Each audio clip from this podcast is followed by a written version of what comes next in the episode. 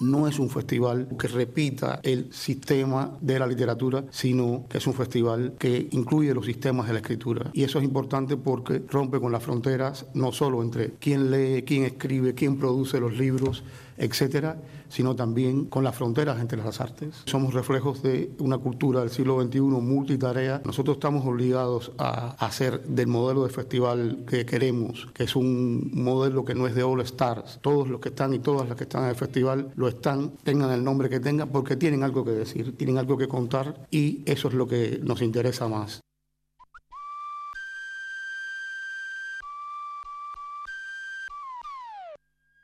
Cultura.eus con Galder Pérez.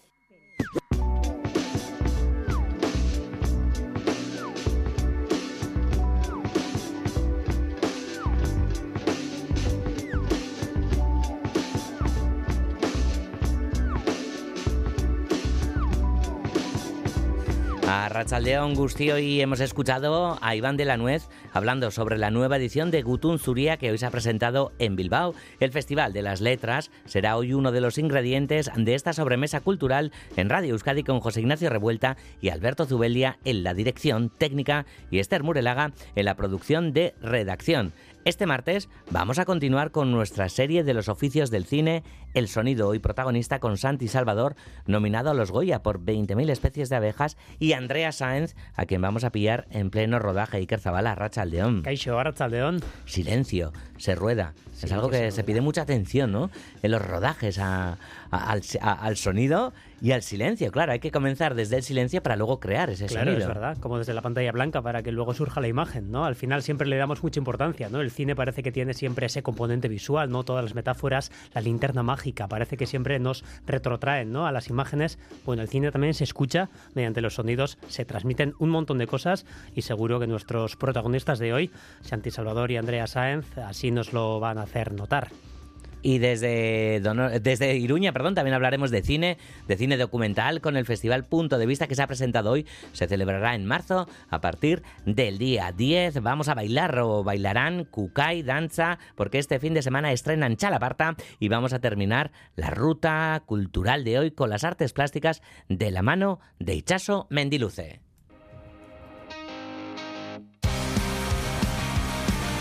Y desde Bermeo, la música, la música de Checalte que llegan con nuevo single, Stali Ni tú, en la antesala de su nuevo trabajo.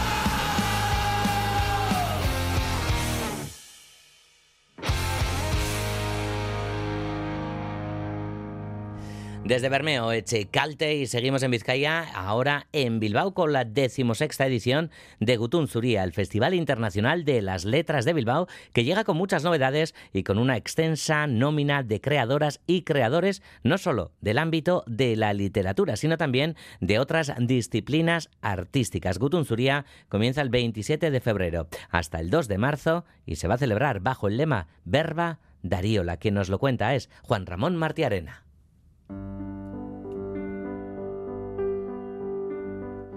Gutun Zuria Bilbao es un punto de encuentro en torno a la literatura en relación con el sistema del arte contemporáneo. Por eso, en esta decimosexta edición, que se celebrará bajo el lema Verba Dariola, el medio centenar de creadores y creadoras que van a participar en el festival no provienen solamente de la literatura, sino también de otras disciplinas artísticas. Fernando Pérez, director de Azcuna Centroa.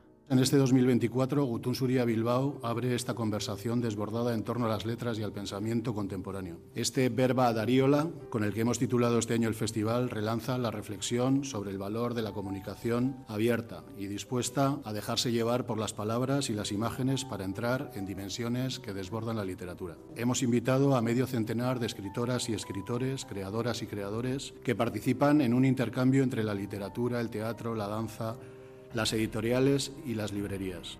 De la amplia nómina de autores y autoras literarias participantes en Gutun Zuria destacan, entre otras muchas, Ana Starobinets, Abdela Taya, Brenda Navarro, Azahar Alonso, Pachi Zubizarreta, Miren Amuriza e Íñigo Astiz.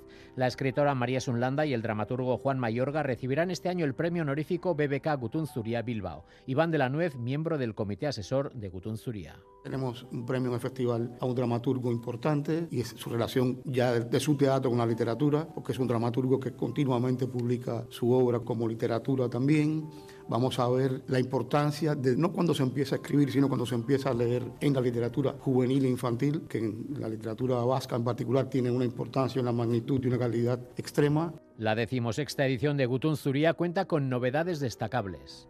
Gutun Suria Profesional, la gran novedad de este año, un nuevo espacio enfocado a la industria cultural y sus profesionales, en formato de mesas de experiencia durante dos días a lo largo del festival. Y como novedad también Gutun Suria Sabalik, que abre un nuevo camino hacia la extensión del festival a lo largo de todo el año. Las conversaciones con escritores y escritoras en el auditorio de Azcuna Centroa conforman la base de la programación de Gutun Zuria, una programación que se completa con encuentros para escolares, formación para profesionales de la traducción, tertulias literarias y encuentros en torno a la creación vasca. En este último apartado, la nómina de participantes es también muy destacada, como John Miquel Euba, Chomin Badiola, Malen Amenábar, Isabel de Naverán y Nerea Ibarzábal, entre otras. La decimosexta edición de Gutun Zuria del 27 de febrero al 2 de marzo en Azcuna Centroa.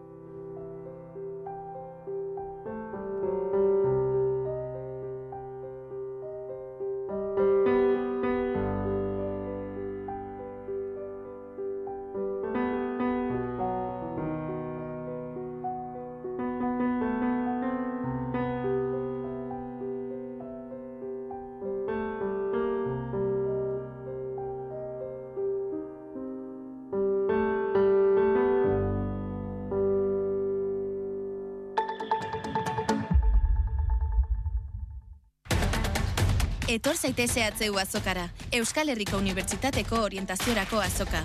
Eunda sortzi gradu eta askoz gehiago. Otsaiaren iruan gazteizen eta amarrean bilbon. Etortzekoak dituzu bizitzako urterik onenak. Informa zaitez ehu.eusen. Euskal Herriko Unibertsitatea. Aurrera. Bienvenido a Pegagot. 51 pistas accesibles gracias a sus telesillas ultra rápidos. Elige tu alojamiento con vistas al lago o a pie de pistas, unidos por la telecabina Skyval. Añadiría además que la estación tiene el galardón Family Plus. Es un verdadero plus, de verdad. Reserva tus vacaciones en Pegagut en enpi.com. Zatozte, sartu ikastolan. Ibilbide oso bat daukagu prest. Aurra erdigunean jarrita, pertsona giza dimentsio osoan gara dadin. Euskaratik eta euskaraz, euskal kurrikuluma ardatz hartuta. Langile, familia eta ikasleak, lankidetzan, euskal herri osoko eunda malau ikastolei bultzada emanez. Gu ikastola. Zu? Esta semana en la Orquesta Sinfónica de Bilbao, Lutoslavski y Rasmaninov. Descubre a dos clásicos del siglo XX muy diferentes entre sí que comparten la cualidad de llevar a los intérpretes cerca de sus límites. Este jueves y viernes, el tercero de Rasmaninov en el Palacio Euskalduna. Orquesta Sinfónica de Bilbao. Somos tu orquesta. Esta semana, Sala BBK arranca su programación teatral de 2024 con Mujer en cinta de correr sobre fondo negro, obra ganadora del Max 2022 a Mejor Espectáculo Revelación, definida por su propia creadora como Teatro de Risa y Pensamiento. Mujer en cinta de correr sobre fondo negro, una cómica radiografía de la vida en los barrios. Este viernes 2 de febrero en la Sala BBK Bilbao. Entradas en web y taquilla por solo 12 euros.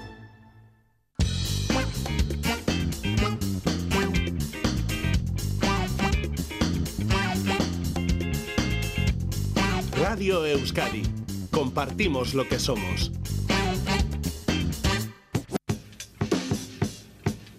Cultura.eus. Bien, vamos a empezar. ¡Silencio! ¡Silencio! ¡Silencio! ¡Cámara! Si no habla frente al micrófono, no quedará registrado.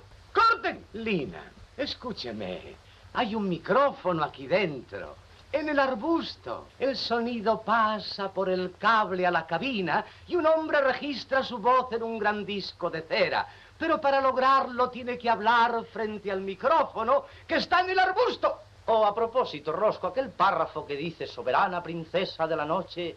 A, a mí no me gusta lo que sigue. ¿Le parece bien que diga lo que he dicho siempre? Te, te amo, te amo, te amo. Claro, diga lo que más le guste, pero hacia el arbusto. Bueno, hacia el arbusto. Eh, nuestro arbusto es el micrófono de, de, la radio. hay disciplinas a las que nos referimos con aquello de desde que el cine es cine, pero hay campos que, pues que sin embargo no están ahí. Desde que el cine es cine. El sonido se incorporó a las películas, no se incorporaba hasta 1929. Fue probablemente la mayor revolución que ha tenido el cine desde su nacimiento y desde entonces esa unión entre imagen y sonido se ha naturalizado. La voz humana y el resto de sonidos de lo representado acompañan pues a la imagen de forma grácil, Iker. Sí, es que el sonido percute a veces de forma más sutil en nuestra sensibilidad. La cámara registra lo narrado de forma visible, pero aquello que se escucha es la información invisible, el compañero, y aquí está la gran paradoja, silencioso, que a veces puede resultar más revelador que lo mostrado. Hablaremos hoy del trabajo de los sonidistas, de diseños de sonido y de paisajes sonoros. Santi Salvador, nominado a los Goya por El sonido de 20.000 especies de abejas, a Racha León, Santi. Arracha León. Bueno, Santi además ha trabajado también en otras eh, películas como Andía, La trinchera infinita, El vasco suro, recientemente la serie valenciaga, Dancha y demás. Y también tenemos a Andrea Sáenz, que es eh, pues eh, sonidista en pelis como Gelditas una Kaitzean Suro, en la que habéis coincidido los dos, por cierto, Irati, La ermita, este último año, Arracha León, Andrea. Arracha León. Que te pillamos en pleno rodaje además, ¿no? Sí, sí, sí. Vale. ¿Qué estás rodando? Cuéntanos, Andrea. Pues ahora estoy rodando Cuerpo Escombro, que es una comedia para Morena Films. Uh -huh. Bueno, oye, eh, con lo que hemos escuchado eh, en esta intro de Lo que el viento se llevó, Santi... No cantando sé si bajo has... la lluvia. Uy, cantando bajo la lluvia, Barcatu. No sé si has oído, Santi, la, la escena. Eh, no sé si, si es muy realista eso de habla hacia el arbusto y demás.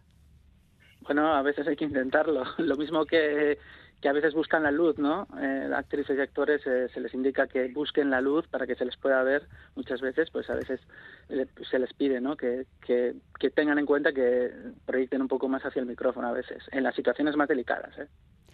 Bueno, vamos a comenzar por el principio, por esa nomenclatura de lo que hacéis. Eh, no sé, sonidistas, diseñadores de sonido, mezcladores de sonido. ¿Qué matices tiene cada uno de estos nombres? No sé si son funciones distintas de un mismo campo. Eh, Andrea, ¿qué, qué, qué opinas?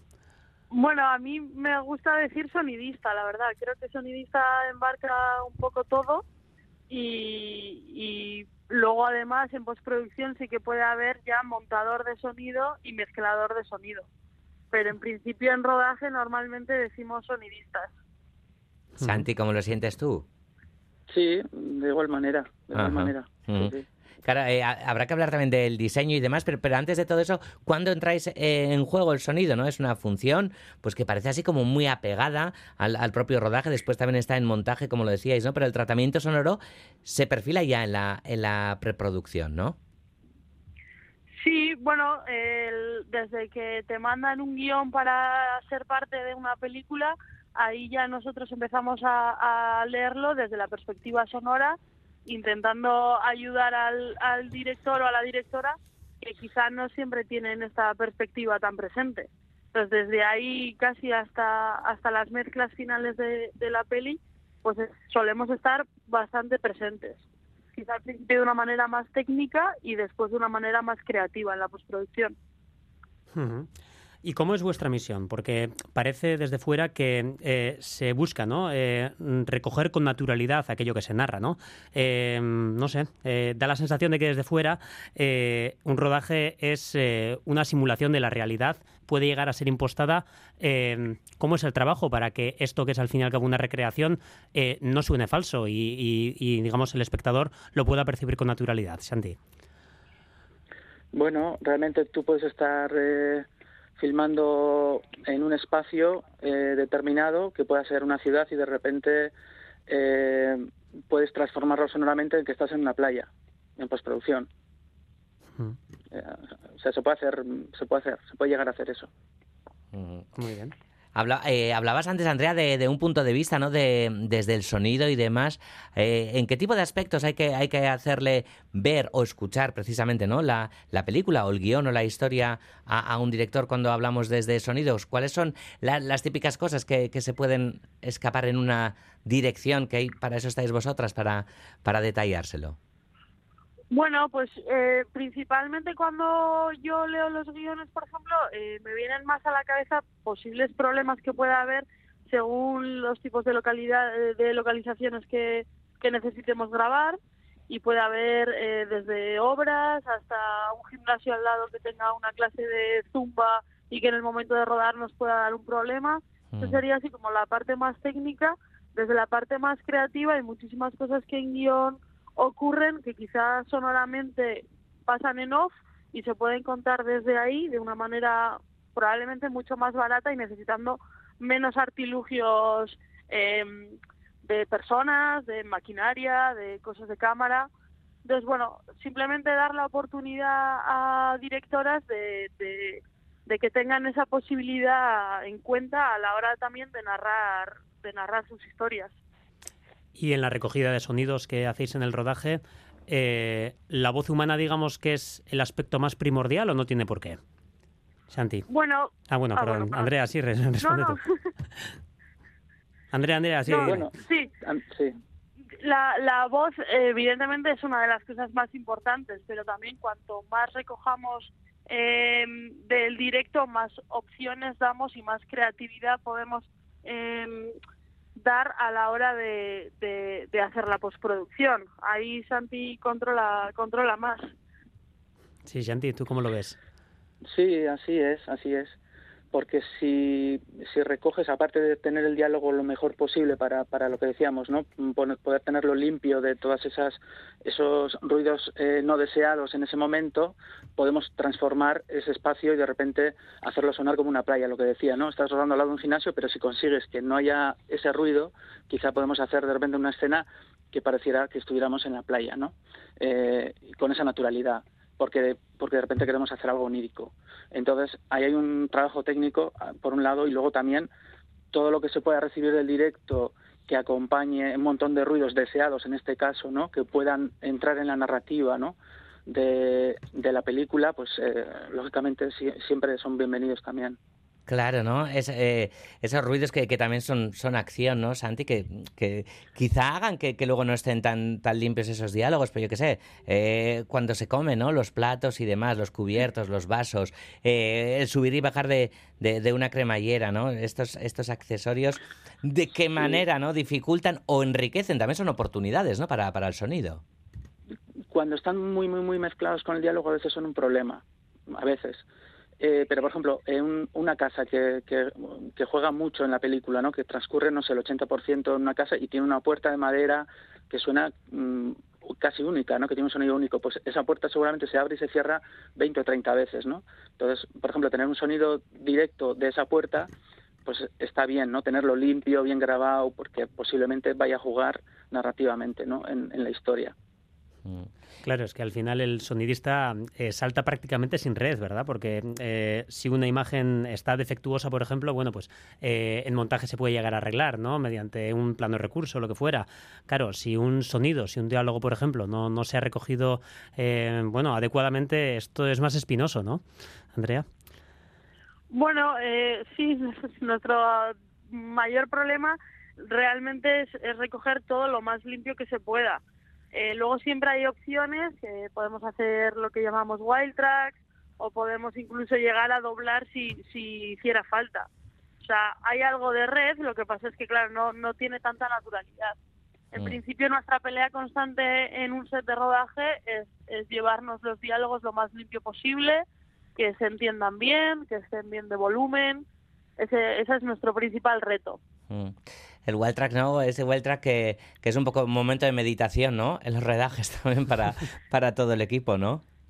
Sí, es ese momento en el que nosotros pedimos de verdad silencio absoluto y que todo el mundo esté muy quieto para que también los actores puedan repetir esas, esas frases que por lo que sea están pisadas o porque ha pasado un tren o, o se pisaba con algo de la acción que tenía que verse y, y los directores o directoras nos lo han pedido que esté, pues eh, entonces sí que hacemos siempre ese, ese momentito de silencio y quietud para que los actores puedan repetir puedan repetir la frase en limpio. Mm.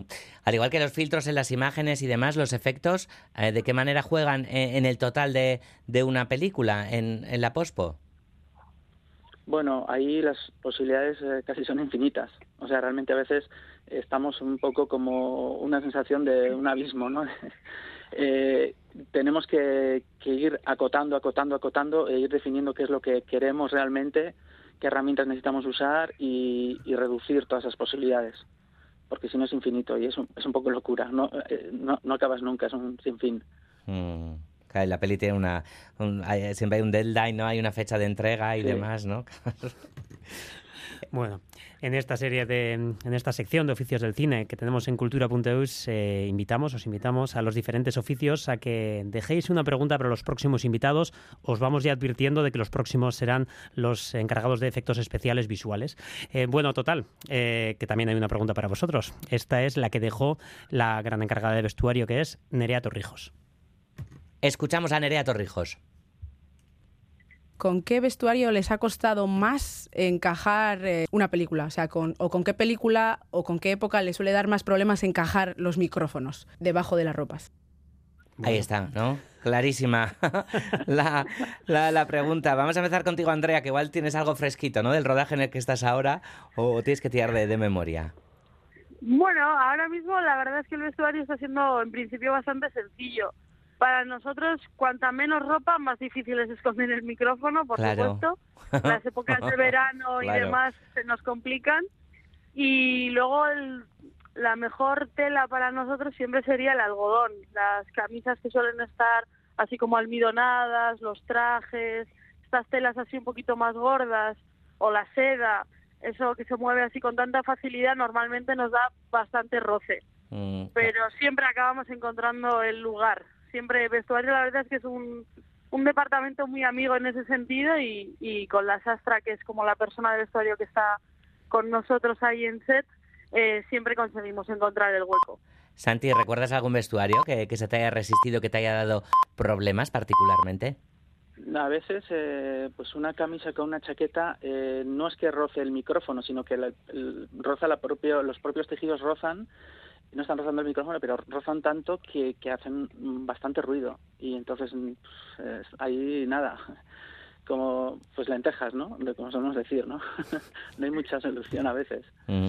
Eh, lo adelantaba Iker que, que vamos a hablar con efectos especiales visuales, claro, porque los vuestros también son efectos especiales. ¿Cómo sentís eso? Porque cuando se habla de efectos especiales parece que solo hablamos de, de los visuales y los vuestros también lo son, ¿no? Bueno, nosotros acompañamos mucho en esas imágenes también, sí, claro. Bueno, eh, Sí, yo que estábamos eh, hablando de la ropa y demás, quería decir, vamos a lanzar eh, una pregunta a ese departamento, pero mañana se va a pasar por aquí Marcelo Rubio, así que también, ¿no? Como sonidistas y demás, a ver qué pregunta haríais, ¿no? A, a un intérprete, en este caso, bueno, a- has trabajado con él justo en 20.000 especies de abejas y demás, eh, Santi, pero seguro que, que tienes alguna pregunta para, para lanzarle o algún recuerdo incluso también de, del propio rodaje. Bueno, yo no estuve en directo, estuvo Eva Baliño y bueno, Marcelo coincido, pues, eh, no sé, años atrás, no sé, 10 años atrás o más en algún cortometraje y en algún otro trabajo.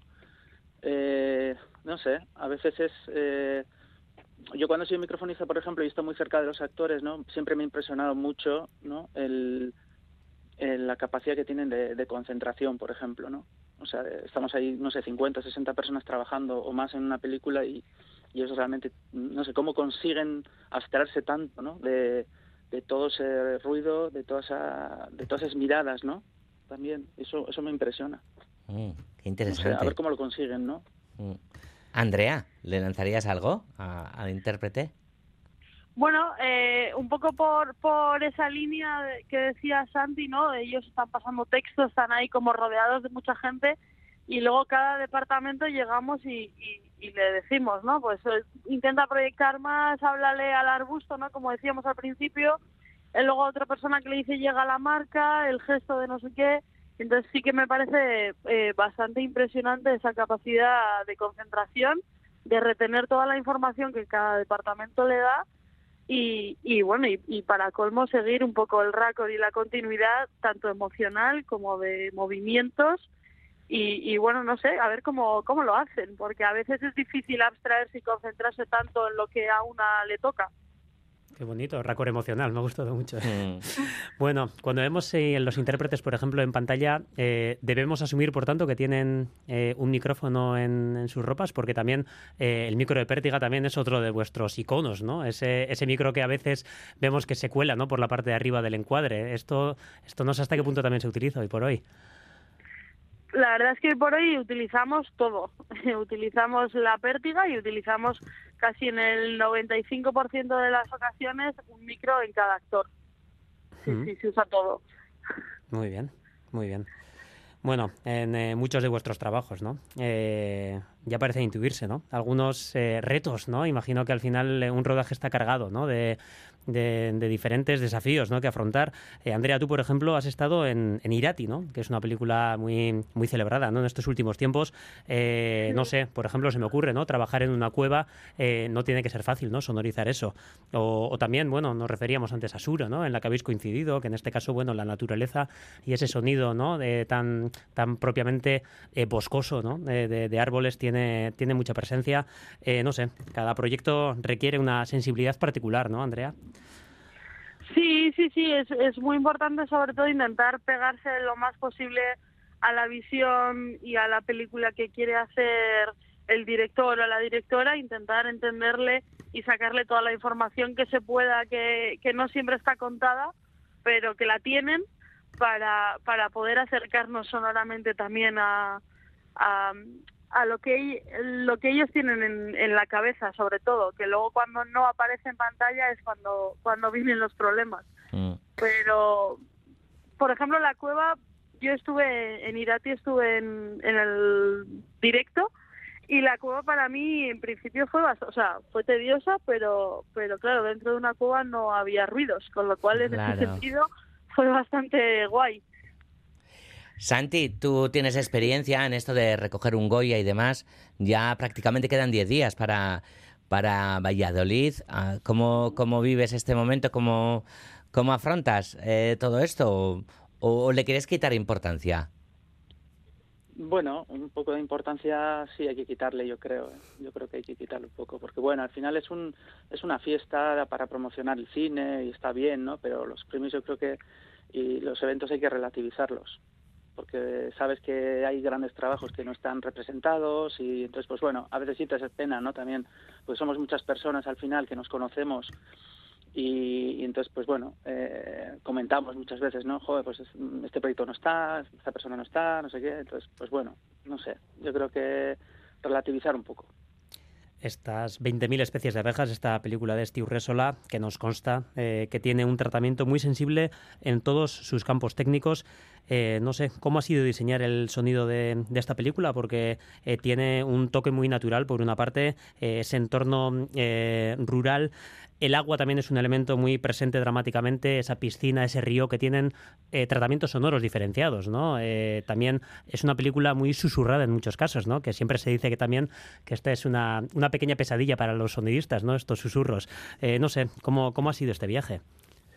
Bueno yo ahí he participado en las mezclas con Coldo o sea Coldo ha sido el que ha estado montando la película entonces yo no estaba en el día a día con este y sentada y bueno trabajando la película y todo entonces eh, yo estaba un poco en las mezclas Entonces no te puedo decir eh, con, con mucha precisión porque solo he participado en, en la mezcla final. Bueno, la mezcla también es una parte de ese proceso, ¿no? Sí. Digamos, es, es el proceso final. Sí, casi, bueno, sí, la mezcla es bueno darle ya la, la última un poco coherencia sonora, estabilidad sonora, eh, espacialidad que necesita o no la película, eh, pues matizar eh, algún diálogo, sacarle más brillo, oscurecerlo o darle un poco eh, el, el- el maquillaje final un poco, ¿no? Ah, para que para que para que haya esa para que se obtenga 100% esa continuidad sonora o lo, lo que necesite la película, ¿no? Mm. Se nos acaba el tiempo, solo así una, una cuestión rápida, una curiosidad rápida que tenemos, ¿no? La convivencia de, de los sonidistas con, con el diseño de, del son, de, de la música, la banda sonora y demás, ¿cómo convivís? Porque a veces parece, ¿no? Que, que la música mm, puede, bueno, tapar un poquito vuestro trabajo o cómo es esa, esa convivencia y ese trabajo en equipo con, con los músicos, Andrea. Bueno, yo creo que es una buena convivencia. Realmente eh, creo que es importante hablar desde el principio en qué partes puede haber música, en cuáles se va a priorizar un poco más el sonido directo o el, diseño sonoro de montaje de sonidos más naturales. Pero en principio mm, yo no he tenido como tanta experiencia trabajando mano a mano con, con músicos, pero siempre la, la que he tenido siempre ha sido muy grata, la verdad. Mm. Santi. En mi caso, nunca he tenido problemas. Eh, realmente surge un triángulo, ¿no? Es decir, eh, eh, la directora o el director está trabajando paralelamente un poco todos los sonidos, todos los ambientes, todos los efectos y la música. Entonces mm, va coordinándonos, ¿no? Va diciendo, no, no, aquí va a trabajar más eh, algún efecto y o aquí va a haber más música o va a haber menos música. Y entonces nos vamos complementando. Y realmente no vamos a hacer el mismo efecto sonoro, vamos a decir, con la música y con, y con el efecto eh, no tonal, vamos a decirlo. Entonces nos ponemos de acuerdo y normalmente llegamos eh, siempre a un acuerdo, o sea, no, no, no nos pisamos mucho, quiere decir. Y, cual- y luego, en este caso, por ejemplo, yo ahora estoy haciendo Nina, la película ¿no? de Andrea Jorrieta, y tiene mucha música, entonces ella decidirá qué quiere, en qué momento quiere jugar más con la música o, o silenciar la música y jugar más con los efectos. Pero lo- los dos estamos al servicio de, de la, de la película y de la directora, ¿no? de su visión un poco. Nos pregunta la audiencia en el WhatsApp de, de Radio Euskadi, en el 688-840-840, por el sonido, por, por el acabado en Dolby, eh, Atmos y demás, ¿no? A ver, a ver cómo, cómo lo hacéis.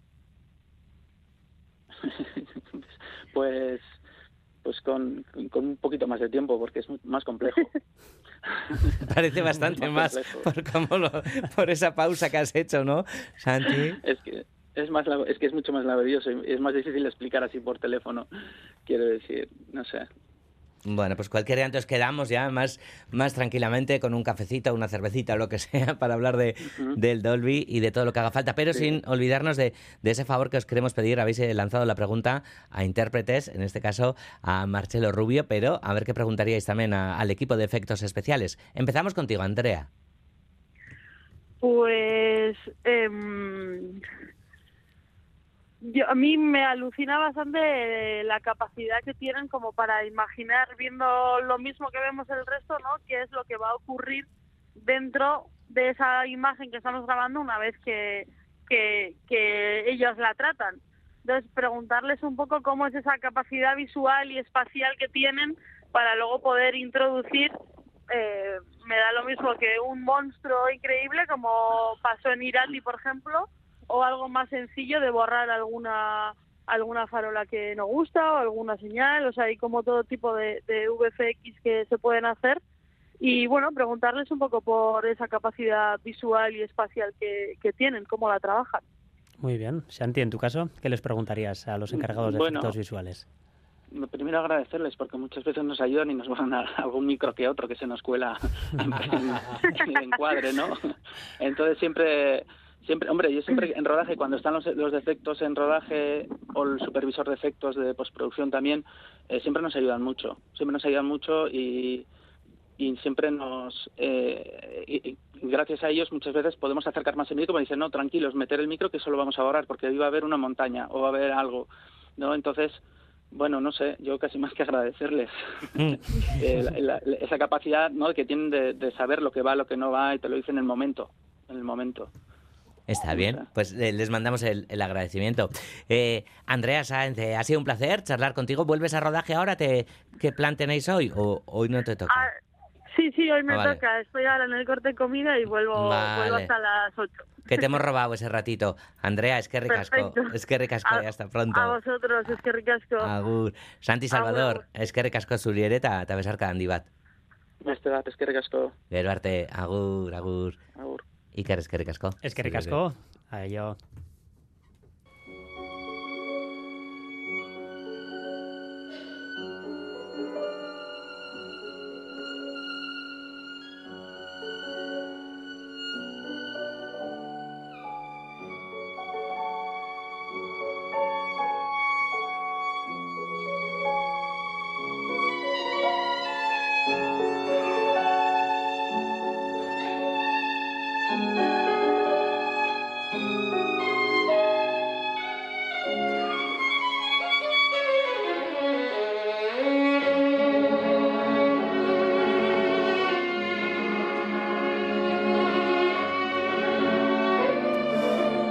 Hoy es martes, bueno, hay que, hay que recordar la programación del ciclo Martes Musicales de Gasteiz. El concierto de hoy llega de la mano de la violinista Soyun Jun y el pianista Marcin Sikorsky. Jun cuenta con el premio Bienaski, considerado el concurso de violín más prestigioso del mundo.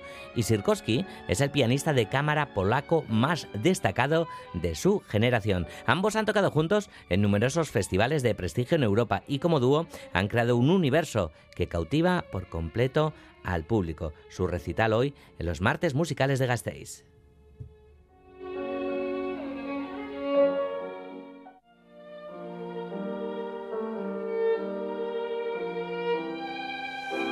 Y ya conocemos, ya conocemos la sección oficial de la nueva edición del Festival de Cine Documental Punto de Vista de Pamplona.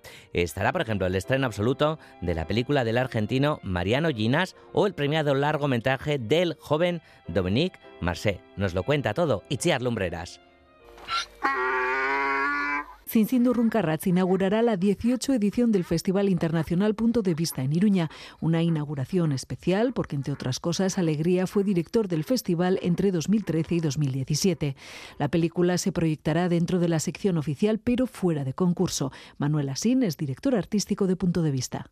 Una película también que nos propone recuperar algo muy valioso que escasea en los contextos urbanos, tanto como a veces en los contextos estéticos, que es el silencio habitado o habitable.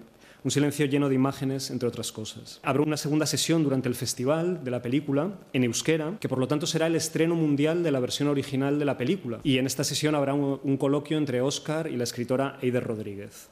En cuanto a la sección oficial a concurso, volvemos a encontrarnos películas de realizadores veteranos y trabajos reconocidos por algunos de los festivales internacionales más importantes, pero también apuestas por obras de cineastas más jóvenes o sin un reconocimiento tan establecido. Entre las primeras encontramos el estreno mundial de Retrato de Mondongo, el nuevo largometraje del argentino Mariano Ginás, que lleva unos años dedicado al cine documental tras el enorme éxito internacional de películas como Historias Extraordinarias o La Flor. También encontramos la última película del gran maestro indio del cine documental, Anat Patwardhan, The World is Family, que viene de pasar por los festivales de IDFA o Yamagata, entre otros. O el largometraje La Rivière del reciente Prix Jean Vigo de Dominique Marché.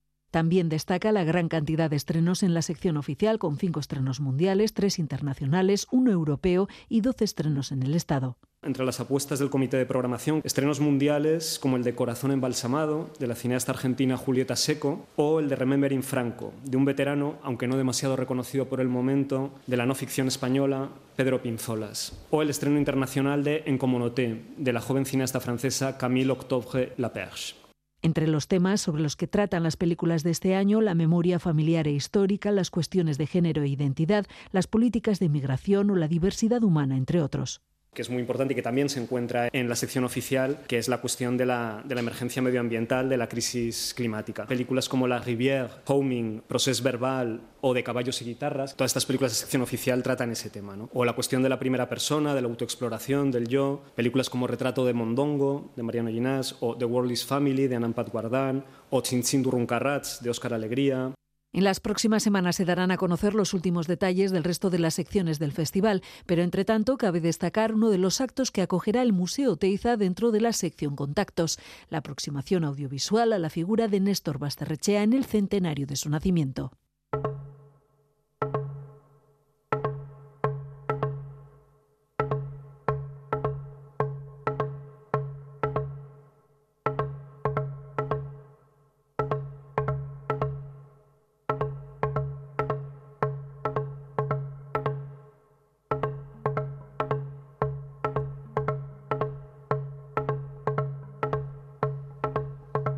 Kukai Danza estrena Chalaparta este fin de semana en Donostia. El estreno tendrá lugar en el Victoria Eugenia con funciones el sábado y el domingo. Y los días previos al estreno, atención, porque habrá un encuentro con los coreógrafos John Maya y Jesús Rubio, además de un ensayo abierto. La nueva creación de Kukai va a contar con siete intérpretes sobre el escenario y con música de Juan Mari Beltrán y Aitor Beltrán, Oreca TX y Aitor Echevarría. Tras el estreno de Donostia, Kukai estará en el Arriaga de Bilbao el día 16 de febrero y también en el Principal de Gasteiz el día 29. Ainhoa Aguirre nos habla de Chalaparta. La nueva creación de Kukai nace del ritmo percutivo de un instrumento tan ancestral como la chalaparta. Es habitual en Kukai danza partir de, de elementos de, de, nuestra tradición o beber de esas fuentes para emprender un camino y tratarlas eh, como un elemento contemporáneo. Eh, creo que la chalaparta como instrumento, por un lado, sí tiene esta cosa ancestral, eh, y muy terrenal, pero tiene esa cosa de vanguardia también al mismo tiempo, ¿no? Y eso nos lleva a una puesta en escena eh, muy minimalista, eh, totalmente contemporánea. La propuesta musical también se encuentra en la chalaparta que se toca en directo con la música electrónica y los espacios electrónicos planteados por el compositor eh, Aitor Echevarría. Bueno, diría que va muy, muy acorde en la línea de trabajo de Kukai en escena veremos a siete bailarines, o mejor dicho, a siete intérpretes, ya que además de bailar, harán música con su voz y su cuerpo. Chalaparta creo que ha sido un grandísimo reto, tanto creativo como interpretativo. Son siete los intérpretes que la representan, y digo intérpretes porque durante todo este proceso, además de bailar, de trabajar con la chalaparta, con la voz, han tenido que hacer un trabajo muy, muy completo, trabajar desde la chalaparta, no solo como instrumento, sino como concepto de construir en alternancia, de construir compartiendo, de transmisión, bueno, todos esos conceptos que, guarda la propia chalaparta, pues ha sido un reto importante, pero al mismo tiempo muy bonito. Esos siete intérpretes de Kukai han trabajado bajo la dirección de John Maya y del coreógrafo madrileño Jesús Rubio Gamo. Jesús, en su anterior montaje, Acciones Sencillas, había trabajado con elementos de percusión y con elementos de, de, canto de otros lugares. La chalaparta para él era, por un lado, un terno desconocido y atractivo, pero por otro lado, un elemento también eh, conocido, ¿no? En cierta manera. Y bueno, pues la inmersión ahí ha sido muy potente y, al mismo tiempo yo creo que nos ha traído que a través de la Chalaparta podemos viajar a, lugares muy diferentes, ¿no? Se han cruzado, creo que, dos mundos, dos formas de entender la escena que han congeniado perfectamente y creo que fruto de ello es un espectáculo, por un lado, muy dinámico, muy fuerte, pero que llega muy al interior también. Chalaparta, el nuevo espectáculo de Kukai, tendrá su estreno en Donostia, sábado y domingo en el Teatro Victoria Eugenia y en febrero llegará también al Teatro Arriaga de Bilbao y al Teatro Principal de Gasteiz.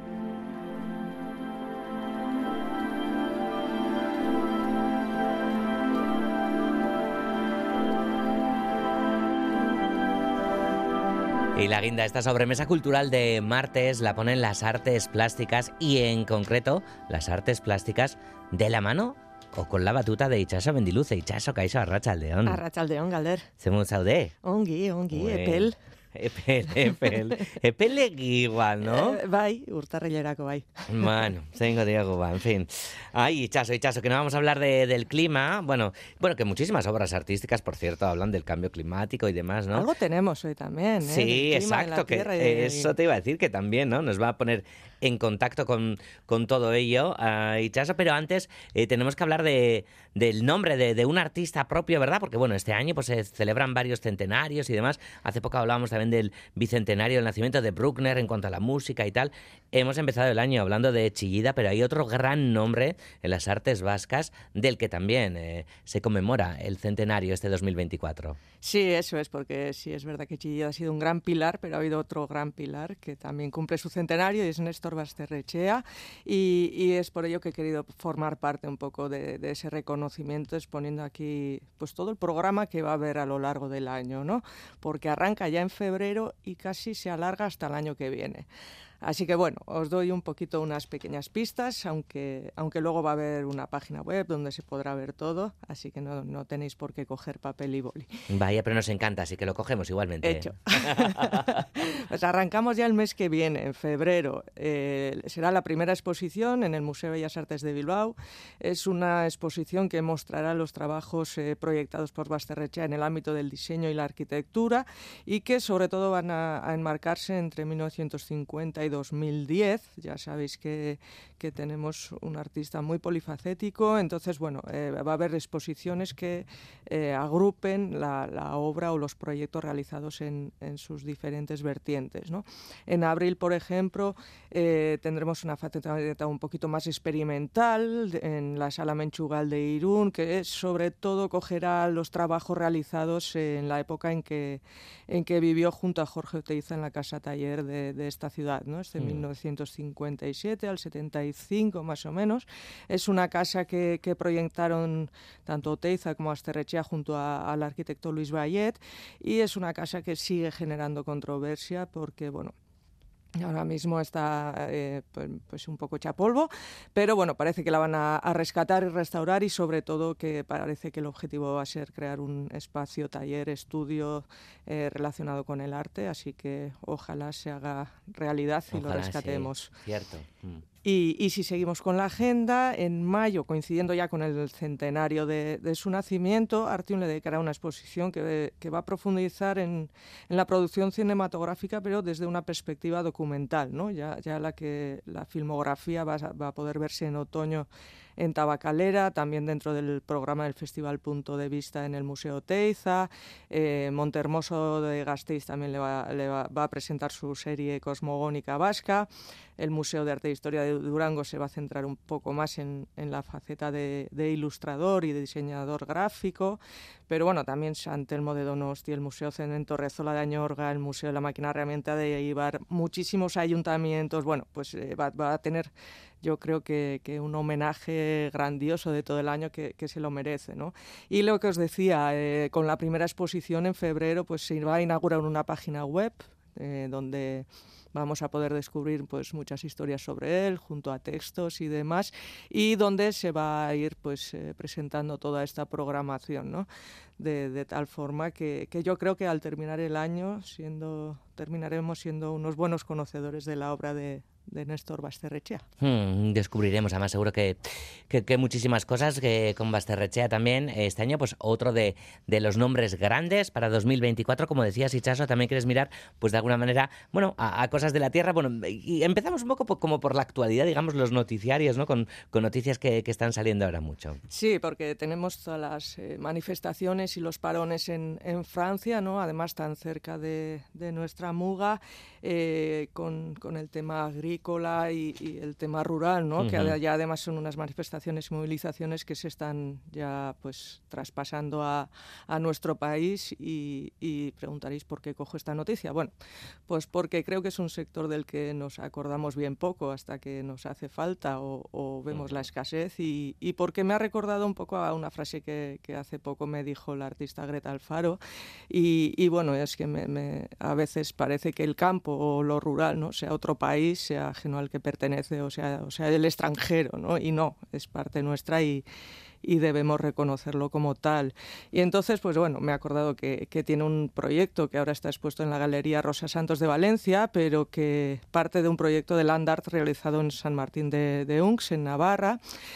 Eh, bueno, Greta siempre es, parte y, ella está muy orgullosa de esa generación rural, ¿no? que, nació pues, pues en el campo, aunque luego huyó para estudiar en la ciudad y viajar y demás, pero, pero bueno, hoy día vive otra vez en un pueblecito pequeñito de La Rioja. Y también es esa generación que nunca ha olvidado lo que significa la tierra o, los cuidados, sus frutos o, el poder de dar mucho y de quitarte todo a la vez, ¿no? Por eso lo del temporal. Mm el clima y demás. Te lo da todo, pero también te lo puede quitar. Claro. Y en esta, en esta ocasión pues ha querido hacer referencia al cultivo de la uva y a la elaboración del vino, que claro, en San Martín de Unax pues tiene una gran tradición, eh, ese bien que a todos tanto nos gusta. Ahí intuyo que a ti también, Galder. Sí, sí, sí, sí.